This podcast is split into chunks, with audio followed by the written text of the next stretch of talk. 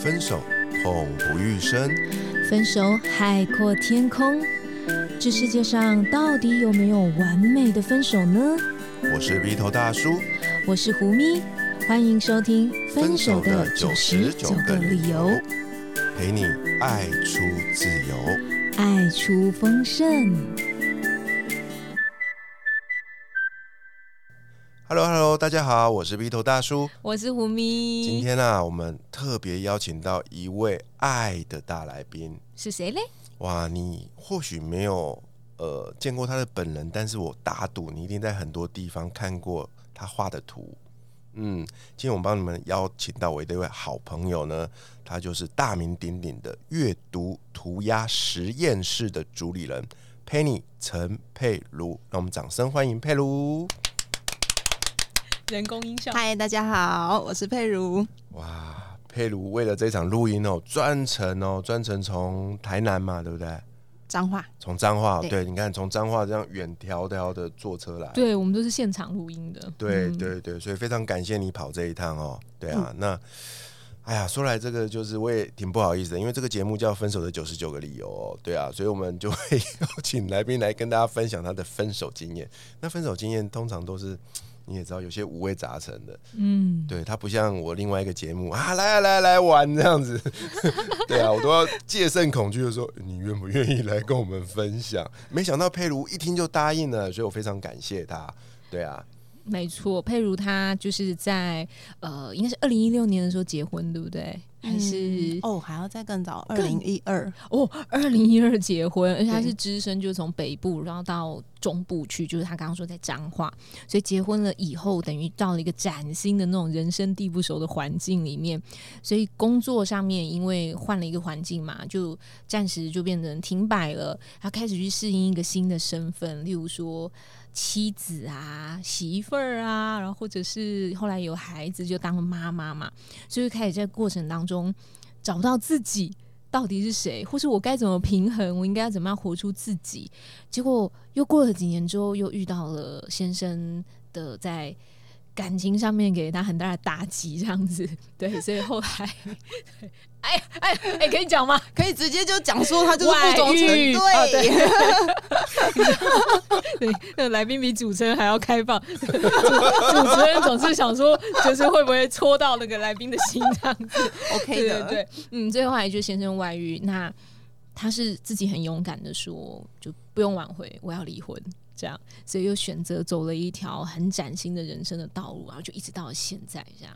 嗯，对啊，然后我很佩服佩如的一点是啊，她真的是为了爱顾全大局，她把自己最宝贝的两个孩子留在丈夫的身边，然后为了要给他一个比较安定的生活，但是她同时啊也舍不得这两个孩子，所以她还是留在了南部，你知道吗？彰化中部哦，对不起，找走过了哪一条线之后都是南部了。我这个 V 头大叔是个呆巴怂啊，从来就是没离开过台北。对不起，中部，OK，他就就就离家，然后就留在这两个孩子的身边，就这样一直生活到现在。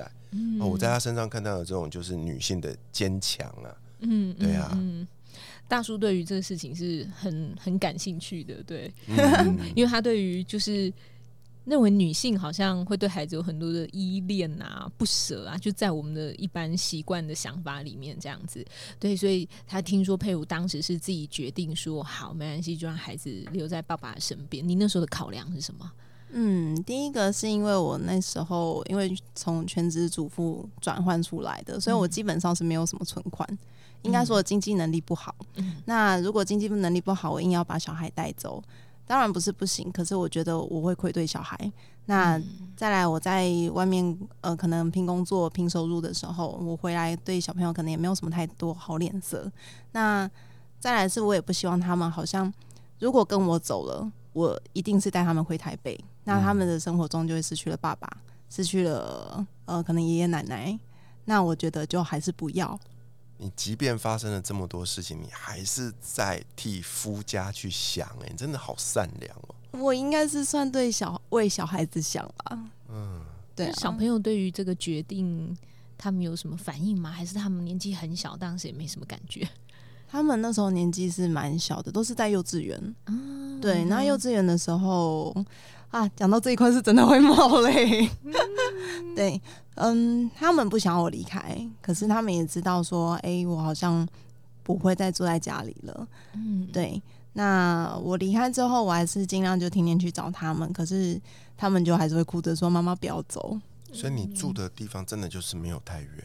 嗯嗯，啊，那每天都去看他们，然后每天都要妈妈走了拜拜。对，那每天不就被撕裂一次吗？真的，我都要哭了，怎么办？主持人自己要哭，主持人自己默默的抽了两张面纸，开始擦起眼泪。哎，你这样不合格啊，胡米老师。我真的是很没办法听这种，就是就是，我就很容易被那个这个情绪氛围给渲染，这样非常非常非常坚强的一个一个一个行为，真的真的。那你是什么时候开始就是觉得哦不行，我人生？怎么可以再这样下去呢？我一没稳定的收入，然后呃，我现在又只身一个人了，嗯，然后你是怎么样？好像从一个。应该说，一般人感觉这样是很平凡的一个日常生活里面，哎，突然怎么就开始画画了？然后变成这个什么阅读涂鸦实验室的这个，哇，那粉丝专有非常非常好几万赞数这样子，哇，感谢感谢，对，因为这一块的话，真的算是一个无心插柳，因为当初在婚姻中的时候就知道，哎，我没有任何的成就，其实会不知道我自己是谁。就像我在我自己的网站上面的一个自我介绍，就讲说，哎，我是谁的妈妈，谁的媳妇，谁的呃老婆，但是我就偏偏没有我自己，因为有一件事我就一直记得，我记恨到现在，记恨哦，大家仔细听了，对，没有，这个其实小事情，就是我那时候我前任然后跟朋友介绍我，但是他的朋友在呃可能要问说我有没有喜欢什么东西的时候，他是说。转向我的前任就说：“那你老婆喜欢什么？”我想说，我人就在现场，然后刚刚也跟你自我介绍过了，为什么你叫的是“哎，你老婆” 啊？对，那我这个人的主体好像不复存在。哎，这个我很有感触哎，我第一次就是爆气，是因为那个大楼楼下管理员，然后他就是按电铃，他就例如说，假设随意，他就喊了那个夫家的姓嘛，例如他可能就说什么。嗯，王太太，你的什么信信件？什么你的挂号？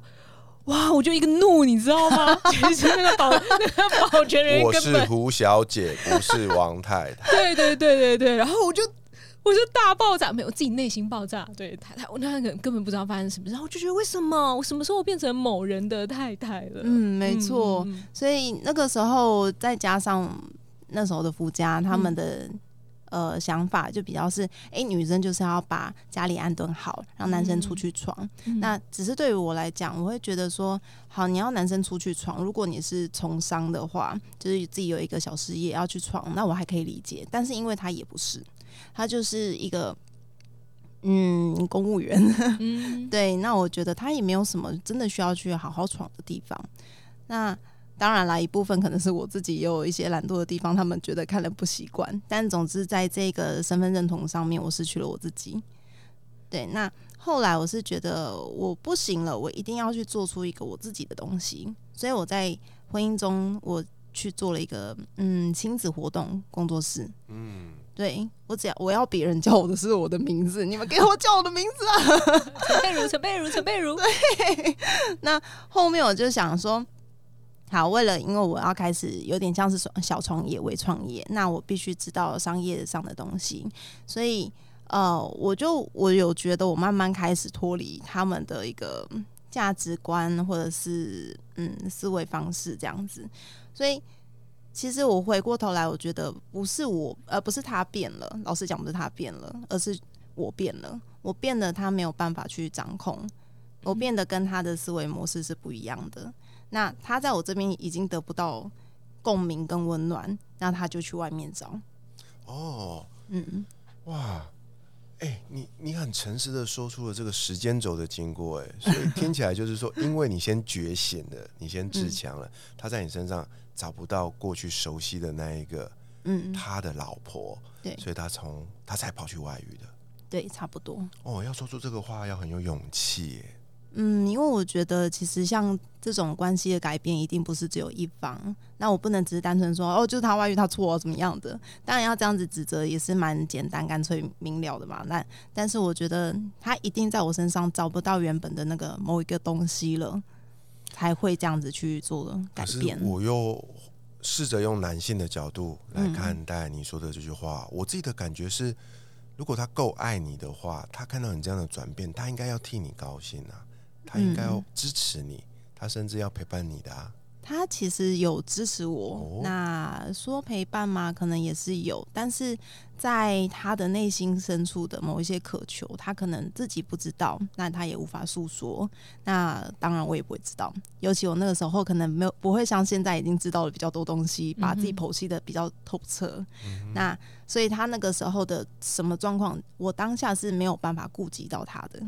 OK，你就只是拼了命的在做自己想要做的事情。对我必须先证明我自己的存在，嗯，所以在那个当下我没有办法去顾及到他，那他就会觉得被冷落，所以他出去外面找温暖。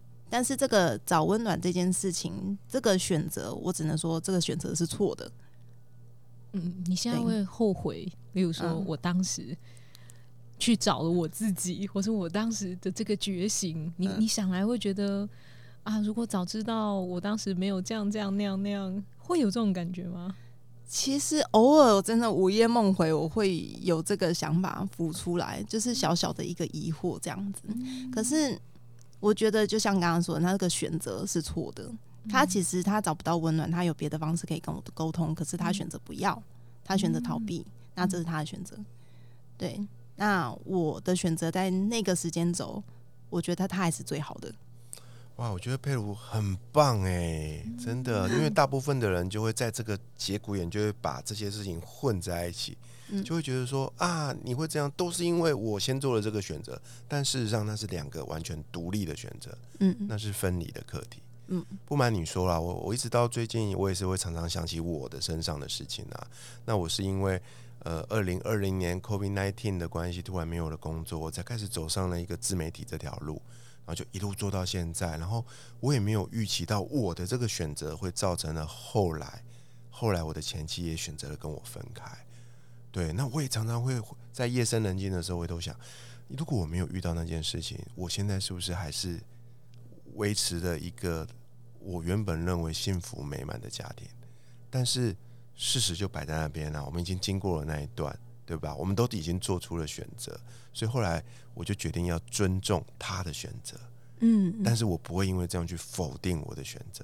对。而他在跟我分开的时候，他也说过一句话，他就跟我说：“呃，你很棒，你要好好的继续坚持去做你想要做的事情。”那我就把它当做是一份祝福。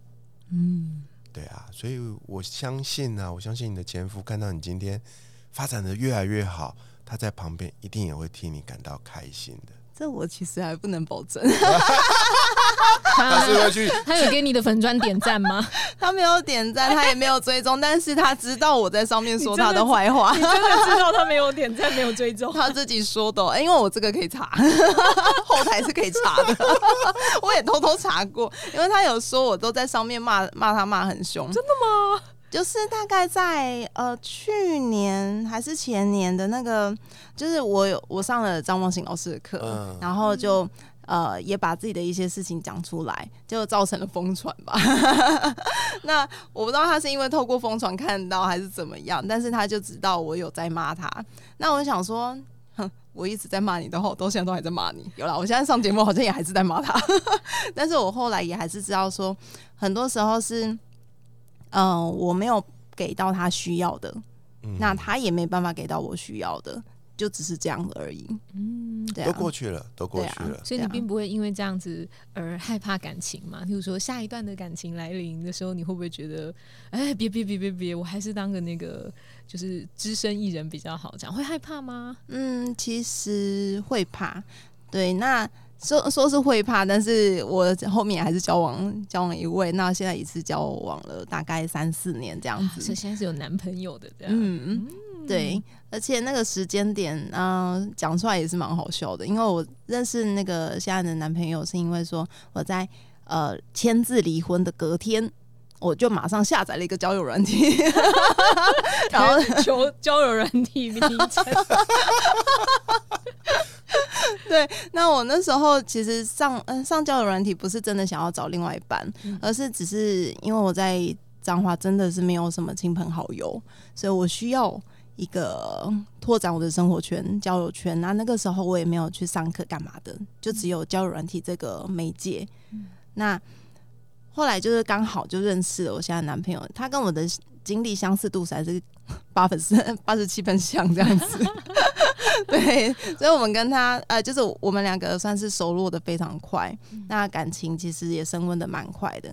可是升温到真的交了往，那到某一天，我突然也不是突然，就是心里一直有一个不安，隐隐的不安，然后就退了。我就跟他说，我们还是分手好了。那种不安是是什么东西？嗯，现在回过头来的那个不安是，对，就是不相信男生会。就是另外一半会陪我到永远，那这个不相信是不相信对方，也不相信自己，不相信自己是可以让对方陪伴一辈子，没那么好这样。对对对对对，嗯，对，不然我前夫也不会去找别人了，差不多，好可怕。这次跳到的也是公务员吗？哦，不是，哦，这是有改了口味，口味改很多，连外形什么都改了。所以你后来就退了。跟你一样，也是有两个小朋友嘛，对不对？对，哇！所以退的原因不是因为他有孩子什么的，而是因为你你自己觉得在感情上面，或是在你自己方面，你有很多不信任，这样，嗯，所以你们后来就分手了。对，然后分手了，大概。我也没有叫他等我，也没有干嘛，就是单纯因为我向来是分手之后不会再去找回头去找对方的，所以我那时候就想说，好，我们这样应该就结束了。可是没有想到说他还是在等我，而且是静静的、默默的等我。你怎么知道他一直在等你？因为，嗯，因为这因为我们是在交友软体上面认识的，其实前面没有什么朋友，也没有什么任何感情的基础。如果在交友软体上面找对象的人，他很有可能这个不行，他下一刻就那就继续再上去找他的对象，但是他没有，他就是会继续的过他的生活。然后因为我偷可以偷看嘛，可以偷看那个社群生活。对，那这样子，我只要我再去跟他讲话什么，他也都是很快去回应。就算他在忙，他都会排开，然后去回应我。虽然在这中间我是很少跟他回应了，可是大概我还是感觉得出来。嗯，对，那嗯，后面会有这个转变，就是我可以再回过头去找他这件事情，是因为我真的受不了了。那那段时间我跑去上了戏剧课，因为我的情绪实在是太过想喷发，可是没有一个理由让我喷发。我想要透过戏剧课演戏，让我去喷发出来。嗯，可是因为戏剧老师他说，我们要去演别人的角色，必须先知道自己是谁。嗯。所以他先带我们探索自己这个模样，探索完了再才会去讲到说演技这一块。但是没有想到他在探索这一块，我就已经把我的一个其中一个最重要的信念、最根本的信念给扭转过去，就是像刚刚胡蜜说的，是一个无价值感，就是我没那么重要这件事。对，那老师就是说这件事情其实并不客观，就写出来。他说我那时候写的是没有人重视我。那没有人需要我哦，对，然后他就帮我说这个不这个不客观，那我来帮你改一下。他就把重呃，他就把需要这两个字划掉，他就说没有人重视我，他就这样子，他说这样比较客观一点，对不对？需要跟重视好像一样，但是他其实不一样。没有而且没有人需要我，对，嗯，然后他就改成是没有人重视我，然后他又在后面再加上几句话，他说。没有人重视我，但我可以重视我自己啊！嗯哼，对，所以那时候就有一种哦，脑袋就被翻转过去，对，嗯对。然后老师就说我这个东西，就是我这一段的心路历程，我不应该是跟别人讲，我应该要先把我的受的伤全部都丢给前任，让他知道说，其实我经历了这么多的东西。嗯，对，把这一块，嗯。那算什么交代清楚吧？那算是跟过去一个做切割，嗯，那我也才有办法去走后面的那段路。所以你对他对前任做了什么吗？后来我就只是写了一长 一大长篇，啪就跟他讲说，我就是哪一个部分我觉得很受伤。哦，所以你真的回头去告诉他这件事情，对，但是我没有长长的信，没错。对，那这一块结束之后，我就就是跟我现在男朋友那时候还没再次在一起的时候，我就跟他讲，然后也把我的心路历程啪也就是跟他讲，讲完之后我就哦，好像很舒坦。对我就是突然觉得我可以再往前走了。但前夫有回信吗？有点好奇。他有有时候有回啦，但是他回的内容我还真有点忘记嘛。已阅啊，公务人员不都这样吗？真知道了，真知道了。下一份，有有，他那时候还是有回一些什么东西，就是有点算算是正面的回应。他说：“哦。”他可能不知，呃，他也知道说他带给我哪一些痛苦，还是什么什么之类的。那那一次，我想说，好吧，那我跟他之间应该算是告一个段落，那我的感情生活可以再往前走。对，所以后面我就还比较有勇气，就是再去走下一段。那最主要的原因是因为我知道男我男朋友，我在我男朋友那时候面前哭啊什么的啊，然后把一堆陈年旧伤把它都倒出来之后，我发现他就是默默静静的接住我。嗯，但是这件事情真的没有几个人做得到。对对对，真的真的对，所以我就觉得嗯。可以，可以试试。可靠的人这样子。对，然后你也很诚实的去面对你自己的那个。我觉得承认这件事情其实很难的，对，就是我们有时候在经历过一些打击的时候，怪罪别人其实都挺快的，就因为那个就是最方便啊，最快速，就是你对不起我啊，就是你怎么怎么样啊，可是没有回头回来疗愈自己，或是承认自己是有受某一些伤害的时候，我觉得会好的很慢，我自己觉得会会会好的很慢，这样，嗯，对，我觉得那一段就是走出。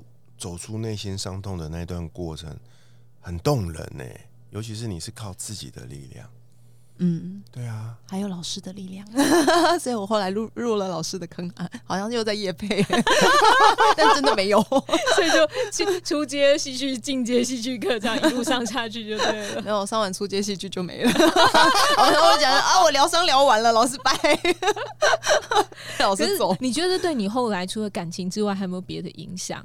就是说人际呀，然后工作啊，各方面，他会不会其实有你可能意想不到的发展呢？在呃，刚刚说那个我没受那么受重视那一块吗？嗯，有诶，因为他在我后续，我觉得可能在感情上面还是比较有影响到。因为只要我发现我不受重视的时候，其实这个伤就会压起来哦，又在蹦出来，怎样压起来？你又想丢？还是也不是丢，而是一个反应会比较激烈一点。就但是不是说哦，真的跟对方吵架还是干嘛的？是我可能会哭啊，觉得说哎，你就是不重视我啊，我就是怎么样，就是一个负面回圈又跑出来。那这个时候如果没有我自己没有意识到，然后刹住车的话，那其实真的蛮危险，又会重蹈覆辙啦。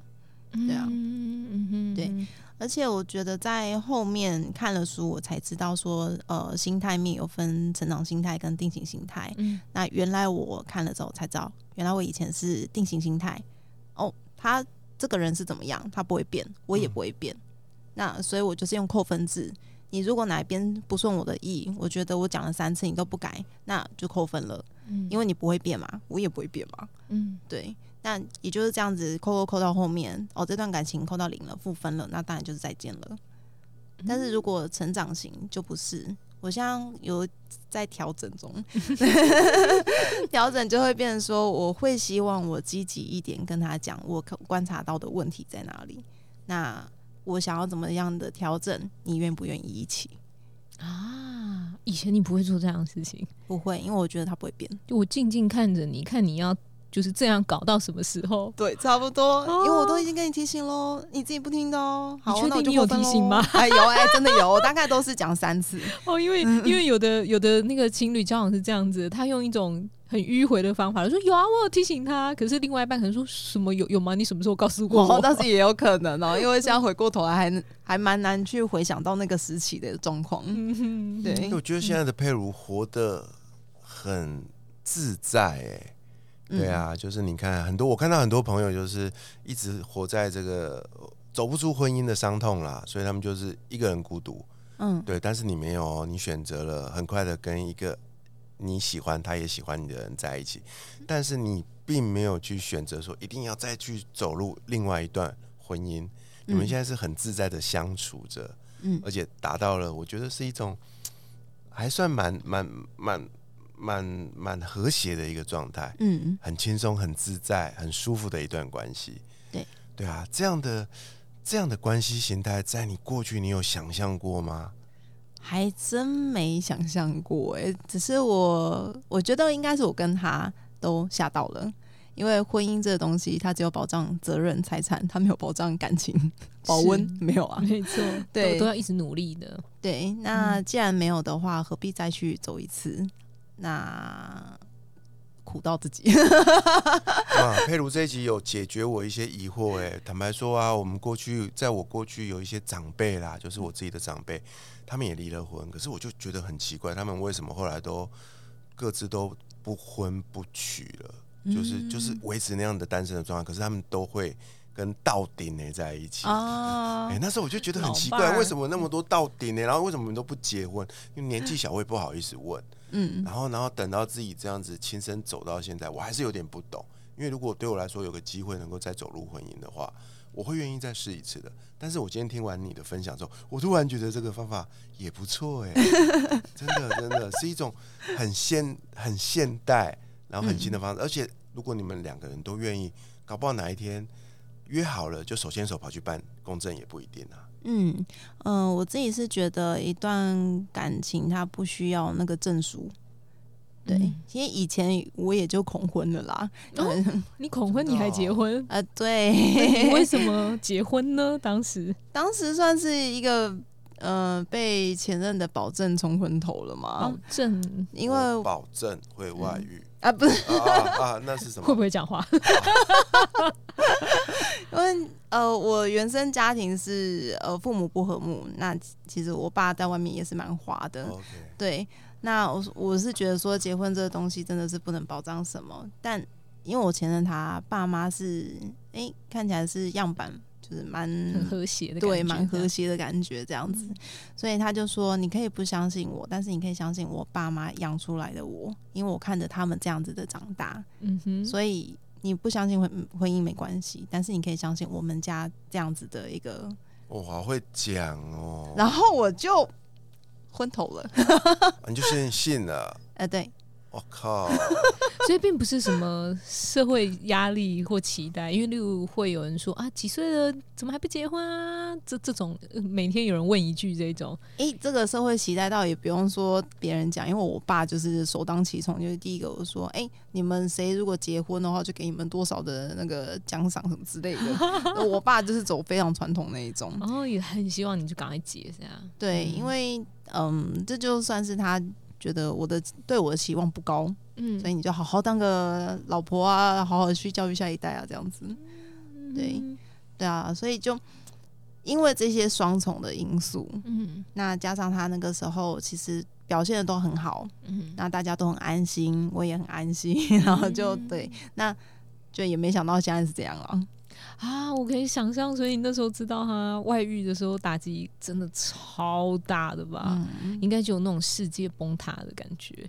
对，嗯，那这件事后来传回家里面啊，你的父亲的反应是怎么样啊？嗯，他其实刚开始都会想要劝我忍，嗯，对，就算离了婚也不要离开家里啊对，啥意思？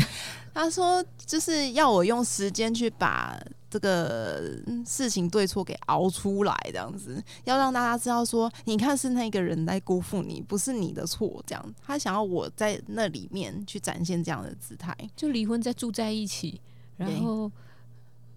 哦，嗯你看看，还是我比较好吧？这种，呃，应该是我已经就是女方已经牺牲奉献那么多，你看你男生怎么这样子喽，女生还这么牺牲奉献，你看这一定是男生辜负女生，有点是类似这种思路。这样子嗯但我会觉得，我干嘛拿我的生活开不开心去对，去拼这个东西，我不在意啊。这个思路也蛮奇特的。哎，真的，我第一次听到这样的思路，哎，我是不知道为什么我爸这么说，所以他没有，他没有觉得你傻了，你你干嘛说要离婚？人家男生都要挽回，你还说要离什么婚啊？你这样，因为前面发生一件事情，然后我告诉他们之后，他们也就嗯，好吧，离吧。哦，OK，所以倒是没有很多的责备，就对了。对，对。那现在回头去看这一路走来了，好不容易走到今天了，对不对？嗯。你会如何去看待那一段很辛苦的岁月？嗯，我会觉得那是一个，如果可以，当然不想走。可是如果不走，我遇不到我现任的话，那我还是得走。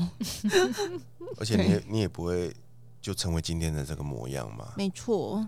如果我当初也还是在台北继续当上班族的话，我现在也不会有自媒体的这个，嗯，还有自由工作者的工作，因为这也算是我最终比较想要达成的一个梦想中的工作环境。那可能我在哪边工作，我就在哪边工作，我想睡就睡，想吃就吃，我不用去管什么公司几点上班、几点下班，也不用去怎么跟同事 social 干嘛的。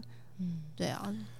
胡米老师，你有没有觉得佩如整个人？有一种自信的光芒，就是这种神清气爽，整个脸都在发光，一点都不像个失婚妇女的感觉。到现在也很很多年了，我们刚刚问大概就是也是三四四年多的时间了嘛？对啊，所以其实嗯，很多人有时候会对于那个离婚的女人，嗯，我我不晓得这样说会不会对男生有点偏颇，就是对女性通常都会有一种。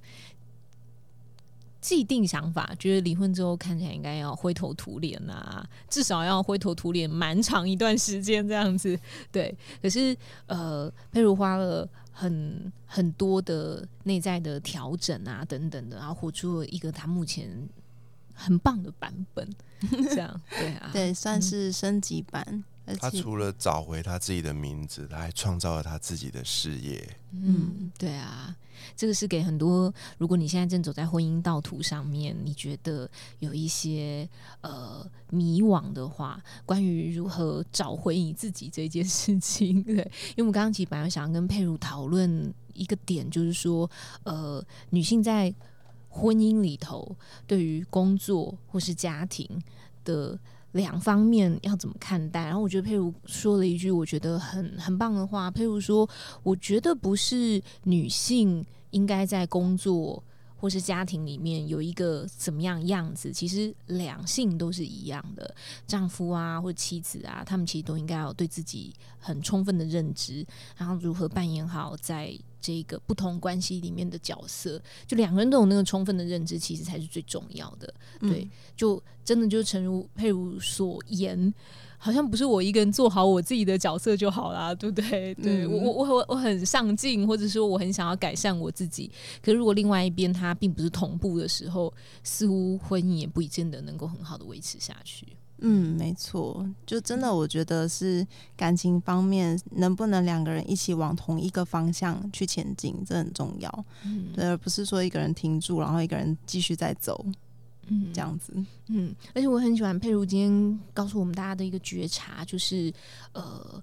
这句话老话，这很多人都会说，一段婚姻有什么样子的状况，其实一定不是只是一个人的问题。那佩如有很好的一个觉察，发现了曾经自己在婚姻里面有怎样的状况，这样那。